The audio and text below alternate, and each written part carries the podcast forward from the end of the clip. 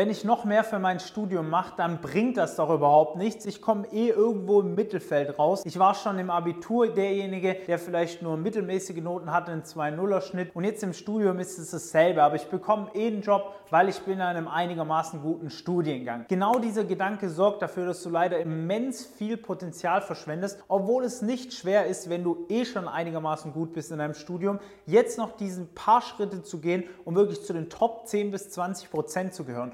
Was du dafür tun musst, das werde ich dir in dem Video einmal erklären.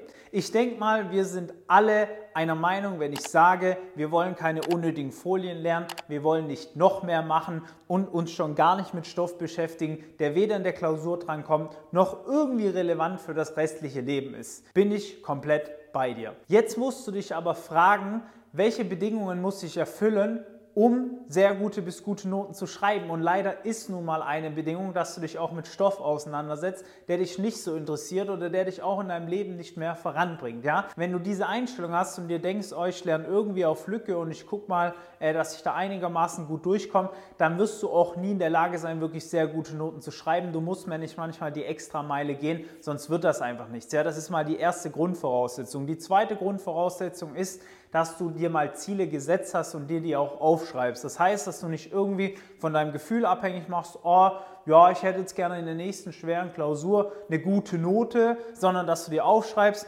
in der nächsten Klausur, zum Beispiel Mathe oder Statistik, möchte ich mindestens mit einer 2,0 abschneiden. Ja, dann hast du ein konkretes Ziel, das du dir festgesetzt hast und das auch nicht abhängig von deinen Gefühlen ist. Ja, das ist die zweite wichtige Grundvoraussetzung. Und das Aller, Allerwichtigste, was ich immer wieder beobachte, was der Unterschied ist zwischen den Studenten, die wirklich sehr gute Noten haben, im Vergleich zu den Studenten, die irgendwo im Mittelfeld schwimmen, ist das Thema Verantwortung. Was meine ich damit? Naja, es gibt viele, die sagen, der Professor kann nicht erklären. Die anderen höheren Semester haben gesagt, dass das voll schwer ist. Die Durchfallquoten sind richtig hoch. Also sich ihr schlechtes Ergebnis durch äußere Faktoren rechtfertigen. Ja? Das heißt, sie können quasi gar nicht mehr dafür verantwortlich sein. Sie sind komplett machtlos, eine gute Note zu schreiben. Du bist ja nicht mehr in der Lage. Wenn du sagst, der Professor kann nicht erklären, deswegen verstehe ich es nicht, darum kann ich keine gute Note schreiben, dann hast du für dein Hirn eine super bequeme Lösung gefunden, weniger zu machen, beziehungsweise dich weniger mit dem Fach zu beschäftigen. Und dann fällst du wieder auf das Problem von ganz am Anfang, ah, ich musste einfach nur irgendwie durchkommen. Weil genau diese Einstellung sorgt dafür, dass du irgendwo im Mittelfeld landest. Du weißt, du wirst nicht durchfallen, aber du weißt auch, ich werde jetzt nicht sehr gut performen können und deswegen machst du halt eher Solari-Fari, als mal mit einer wirklichen Strategie für ein schweres Fach zu lernen. Zusammengefasst heißt es, du musst anfangen, auch wenn der Professor nicht gut erklären kann, wenn die höheren Semester sagen, boah, da fallen 70 Prozent durch, Verantwortung zu übernehmen für deine Leistungen, weil du bist zu 100% verantwortlich für die Noten, die du am Ende in deinem Studium schreibst. Nicht der Professor, nicht die höheren Semester, nicht die schweren Aufgaben, nicht, dass du beispielsweise Mathe im Abi nicht gut konntest.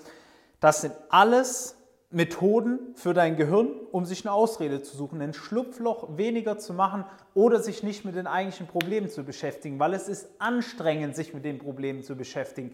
Ich kenne das von mir selber. Wenn ich ein Problem habe, das ich in der Vergangenheit noch nie gelöst habe, das ich mir in meinem Kopf schon größer geredet habe, als es ist, dann wird es auch automatisch durch den sogenannten Confirmation Bias, also den Bestätigungsdenkfehler, immer schwerer und größer.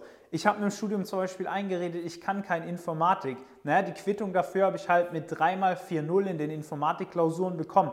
Und wenn du den gleichen Fehler machst, dann wirst du merken, dass du immer wieder dieselben mittelmäßigen bis schlechten Noten schreibst. Und darum ist es so wichtig, dass du dir selber klar machst, ich bin zu 100% verantwortlich dafür, was ich für Ergebnisse am Ende des Tages habe. Und nur ich kann beeinflussen, welche Note am Ende auf dem Papier steht. Niemand anderes. Und wenn du das mal verstanden hast, dann wirst du dich auch weiterentwickeln und es wird sich besser anfühlen, weil du merkst, du kannst alles kontrollieren. Es liegt in deiner Hand. Das ist super kostbar und auch sehr, sehr wertvoll. Einfach weil du den Eindruck hast, du kannst über dich selbst hinauswachsen und das pusht dich enorm und pusht dann auch deine Ergebnisse. Du kannst jetzt einmal gerne unter dem Video auf den Link klicken. Da kannst du dich für ein kostenloses Erstgespräch bei uns bewerben. Wir schauen uns mal an, wo sind bei dir noch die Baustellen, welche Denkfehler machst du vielleicht, die dich von deinem Erfolg im Studium abhalten und die mal nacheinander korrigieren, so dass du im Studium wirklich sehr gute bis gute Noten schreiben kannst und das konstant mit wenig Aufwand. Ich freue mich, wenn du das nächste Mal wieder einschaltest. Bis dahin alles Gute dir, dein Valentin. Ciao.